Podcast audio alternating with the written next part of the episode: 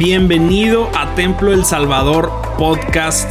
En este lugar vas a poder encontrar cada uno de los mensajes que nuestros pastores Isaí Montoya y Avión Montoya nos comparten domingo tras domingo. Sin duda alguna creemos que estamos en una temporada de Dios increíble y creemos fielmente que esto va a ser de mucha bendición para tu vida. Así que disfruta el mensaje y que Dios te bendiga. Leemos un pasaje, hermanos, en Segunda Crónicas.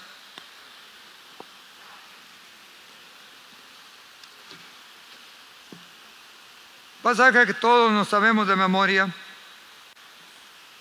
Capítulo 7 de Crónicas. Verso 13 y 14. Segunda Crónicas 7 y 14. Que dice la palabra del Señor. Si yo cerrare los cielos para que no haya lluvia, y si mandare a la langosta que consuma la tierra, o si enviare pestilencia a mi pueblo, entonces, si se humillare mi pueblo, sobre el cual mi nombre es invocado, y oraren y buscaren mi rostro, y se convirtieren de sus malos caminos, entonces yo los oiré desde los cielos y perdonaré sus pecados y sanaré su tierra. Ahí tenemos algunas condiciones para que Dios conteste nuestra oración.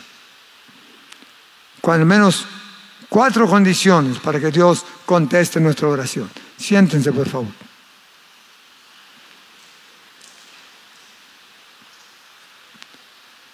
¿Cuál es el trasfondo de esta, de esta porción bíblica? Bueno, Dios le había ordenado a, le había ordenado a David, había puesto en el corazón de David que le construyera una casa, un templo. Y David lo iba a hacer porque Dios puso ese sentir en su corazón. Pero más adelante en la historia nos dice que Dios le dijo a David, no, tú no lo vas a construir, porque has manchado mucho las manos en sangre. La va a construir tu hijo, Salomón. dijo a David, bien, que se haga tu voluntad. Y los que han leído la palabra del Señor ahí en Crónicas y Reyes y Samuel, se dan cuenta que Salomón comenzó a construir la casa que Dios le había indicado. Un gran templo. Pero era un templo asombroso. Si usted lee ese libro de crónicas, se da cuenta de qué clase de templo construyó Salomón. Lo mejor de lo mejor. Todo casi forrado de, de oro, adentro y afuera mármol, piedras, piedras traídas de otros, de otros lugares. Se esmeró en hacer una casa magnífica, de buen tamaño, grandes, con los dos atrios, el atrio primero y el segundo. Ahí todo estaba y con todos los instrumentos que deberían de estar allí para alabar al Señor y también los utensilios que estaban en el tabernáculo que debieran de estar ahí en el templo toda una maravilla, que si hubiera sido en los tiempos actuales, hubiera sido una de las octavas o novena maravilla del mundo. Era todo un templo. Y cuando llegó el momento, ya que se había terminado, dijo Salomón, vamos a dedicar el templo a Jehová. Vamos a dedicar el templo a nuestro Dios. Entonces, desde el capítulo 6 de Segunda de Crónicas y capítulo 7, él hace ahí una, una descripción de todas las cosas que él quería en la dedicación del templo. Casi como quien dice, le hizo una, una lista al Señor. Le hizo una lista de lo que él pedía para esa casa magnífica donde manifestara su gloria. Hay muchas cosas que, que no vamos a, a tocar porque naturalmente requiere mucho tiempo, pero leo dos, tres cosas. De ahí del capítulo 6.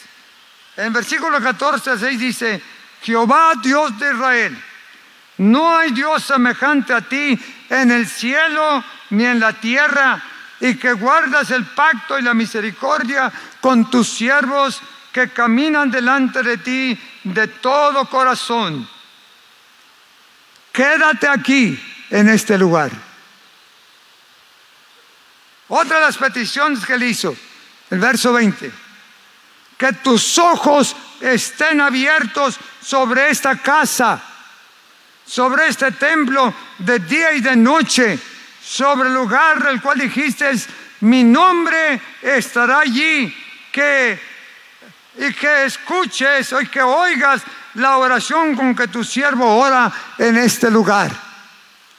Que tus ojos estén abiertos en esa casa de día y de noche. Y le pide también, verso 26, Señor, si los cielos se cerraren y no hubiera lluvias por haber pecado contra ti, si oraren a ti hacia este lugar y confesaren tu nombre y se convirtieran de sus pecados cuando los afligiere, los oirás tú desde los cielos y nos darás la lluvia que necesitamos.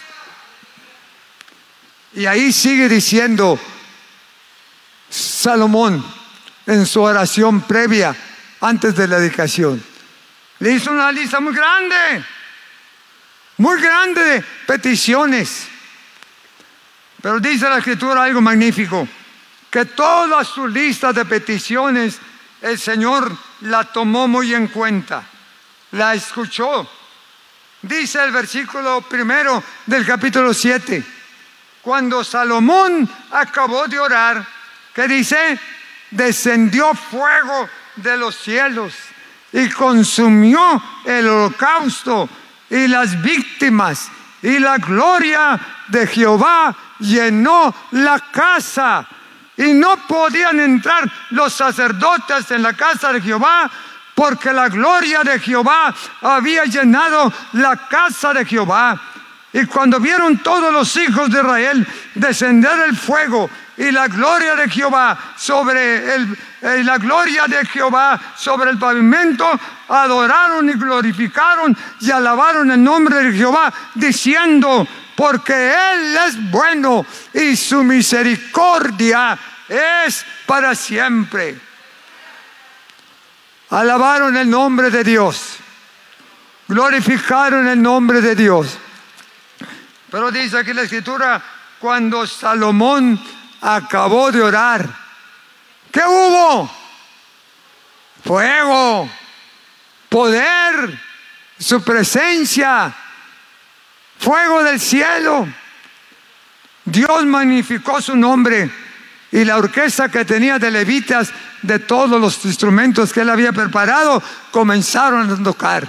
Y mientras que fuego descendía y la gloria de Dios llenaba la casa, los levitas tocaban y alababan el nombre del Señor. Una sola frase, porque bueno es Jehová y su misericordia es para siempre. Bueno es Jehová y su misericordia es para siempre. Misericordioso es Jehová, lento para la ira y grande en misericordia. No contenderá para siempre, ni para siempre guardará el enojo como está lejos el oriente del occidente, hizo alejar de nosotros nuestras rebeliones. Aleluya, porque su misericordia es grande. Alaba Siria. Y hermanos, siguieron alabando el nombre del Señor. Siete días de fiesta. Ofrían sacrificios a Jehová y Dios estaba allí. Ese templo de Salomón el primero se llenó de la gloria de Dios. del fuego del Espíritu. Escuchó la oración de Salomón, escuchó la oración de, de su siervo y escuchó la oración de su pueblo que le alababa y le glorificaba. ¿Qué necesitamos para que Dios también nos responda así en este caso? ¿Qué es lo que tenemos que hacer para que Dios también descienda con fuego? ¿Descienda con poder? ¿O qué acaso nada más Salomón era influyente delante de la presencia de Dios? ¿Acaso nomás Salomón y su equipo Dios lo escuchaba? ¿Acaso nosotros ya no somos el pueblo de Dios? ¿Acaso nosotros no somos los adoradores? Claro que sí. Claro que sí. ¿Nos escuchará Dios? Claro que sí nos va a escuchar. ¿Pero por qué nos ha escuchado? Pues porque no hemos llenado los requisitos. Allá en el capítulo, allá en el capítulo 20 de Apocalipsis, el Señor le dijo a Juan, el teólogo, sal y mide el templo y mide los adoradores. Mide el templo y mide los adoradores. Yo no sé si llevó alguna cinta de medir o qué se refería cuando dijo, mide el templo y mide los adoradores. El templo no tenía problema para medirse, pero medir a los adoradores, ¿cómo lo iba a hacer? ¿Cómo se miden los adoradores? ¿Tendrá Dios alguna alguna sistema para medir los adoradores? ¿Será que Dios solamente escoge los que cubren la medida de la adoración?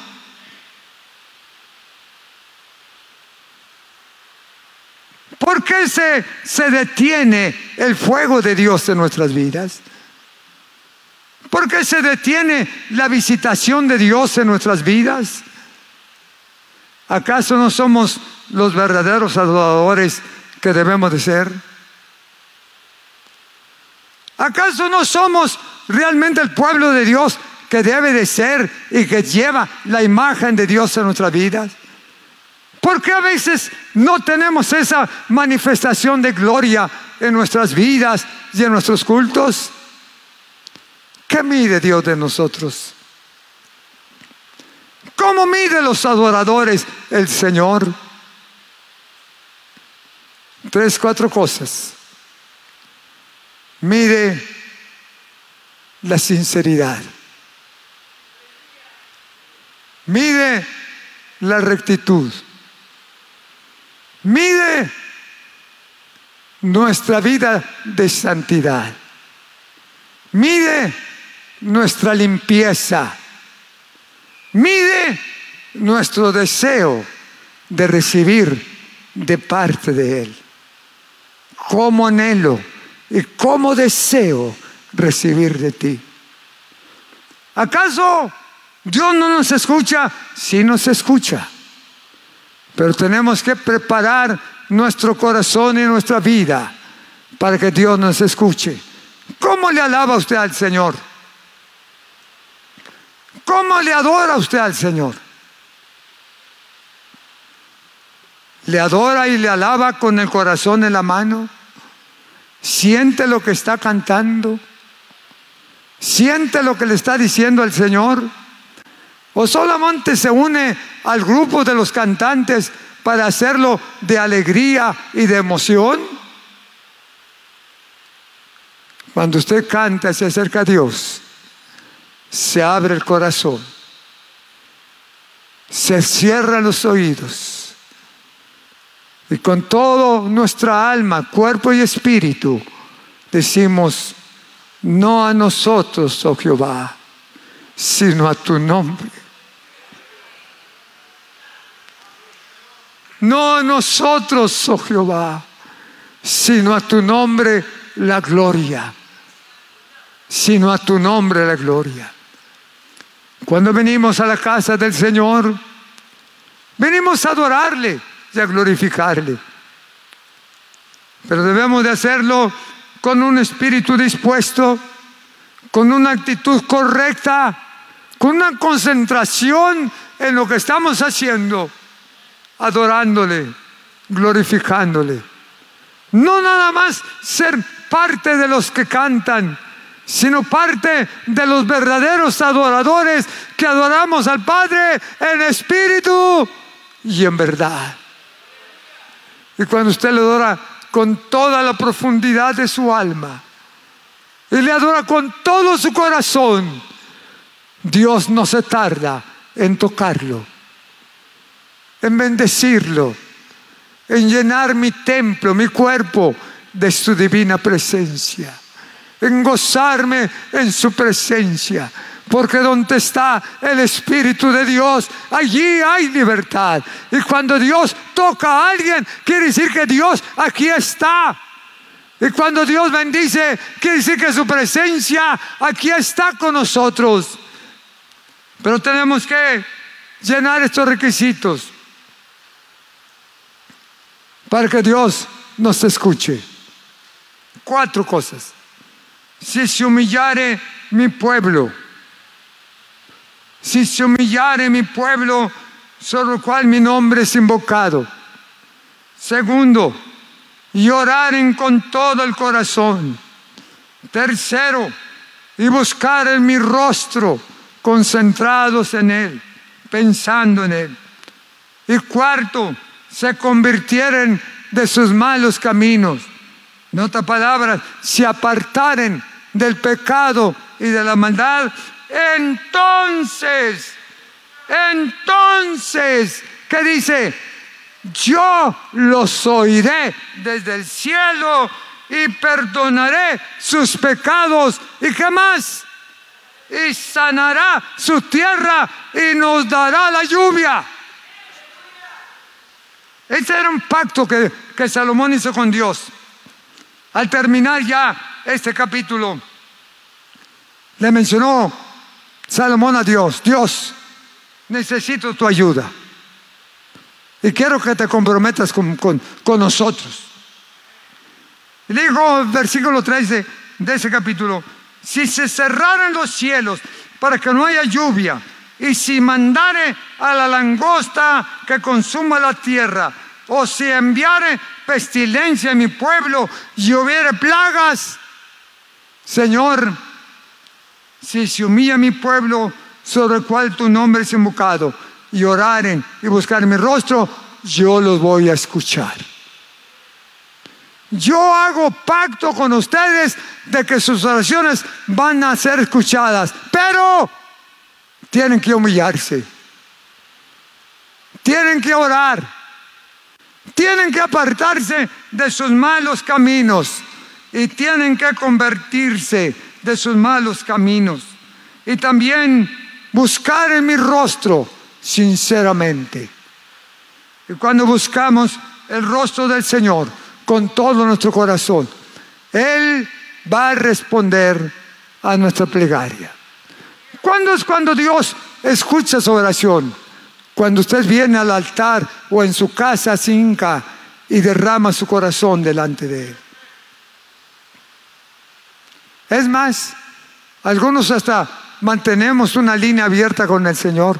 Como decía el Señor, yo no puedo decirte que nada más en la mañana. Manténme la línea abierta porque a mí cada rato se me ofrece. Amén. Él no dice, te habla, me habla después porque ahorita estoy platicando. No, no, no, no. Está la línea abierta. Amén.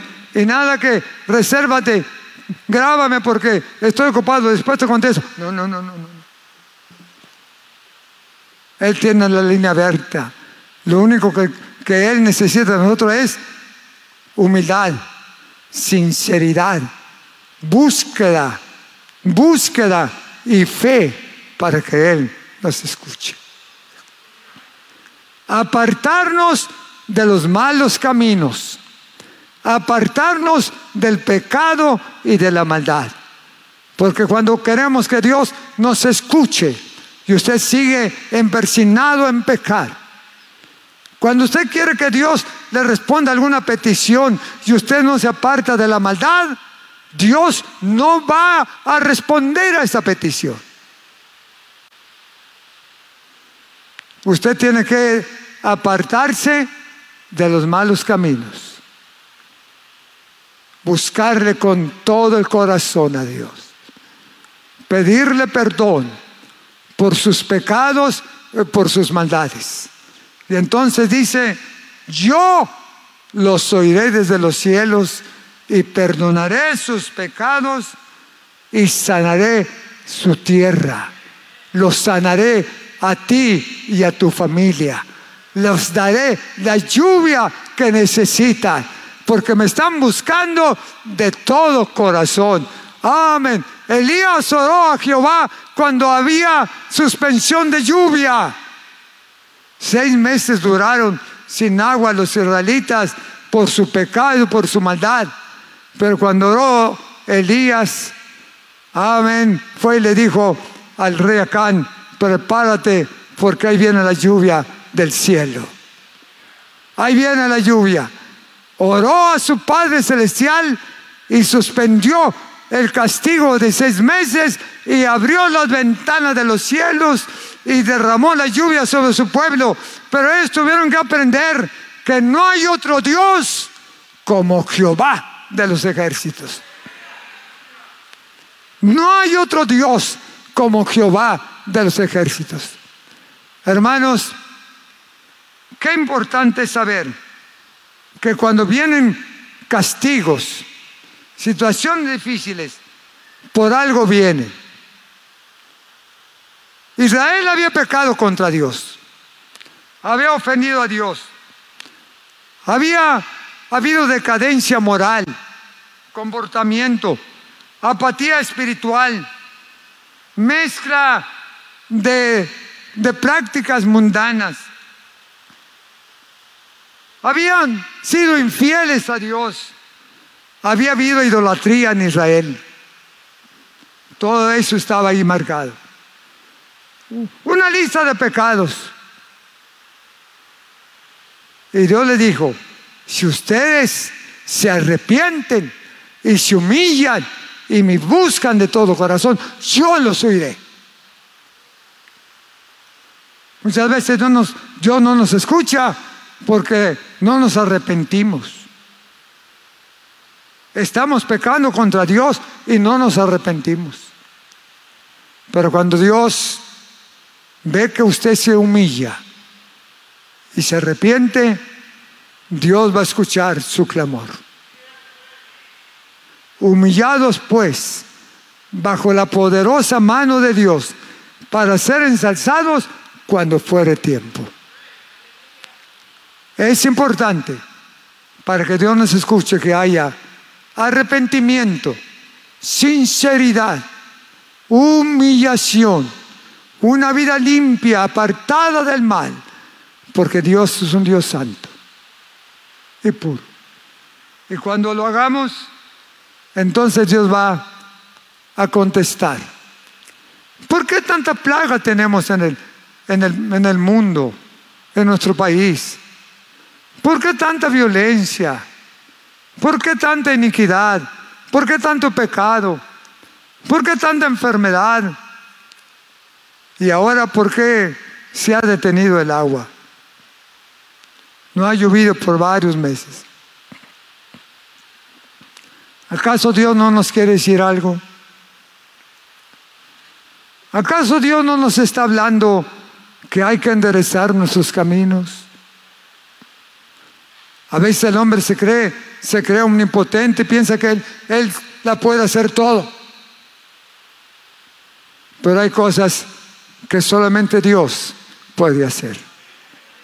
Y si nos arrepentimos de todo corazón y nos humillamos ante Dios, Dios va a contestar y va a abrir las ventanas del cielo y nos va a dar la lluvia que necesitamos. Y nos va a bendecir con todo nuestra necesidad. Dios nos va. Esta inauguración, después de que hizo este pacto Con Salomón dice que descendió su gloria y la gloria de Jehová llenó el templo. Descendió el fuego de su presencia y el pueblo comenzó a adorar. Y no eran cinco, ni diez, ni veinte mil, eran cientos de miles de israelitas que llenaron toda la ciudad alrededor del templo y todas las calles. Y en todos los rincones la gloria de Jehová descendió. Y en todos los rincones el fuego de Dios se manifestó. A tal grado que dice la escritura, y no podían los sacerdotes ministrar porque la gloria de Jehová estaba allí. Muchas gracias por quedarte hasta aquí con nosotros. Recuerda que también puedes encontrarnos en A Corazón Abierto podcast, en donde encontrarás charlas con nuestros pastores, con miembros del staff y con muchas personas más. Así que nos vemos la próxima semana. Muchas gracias y hasta luego.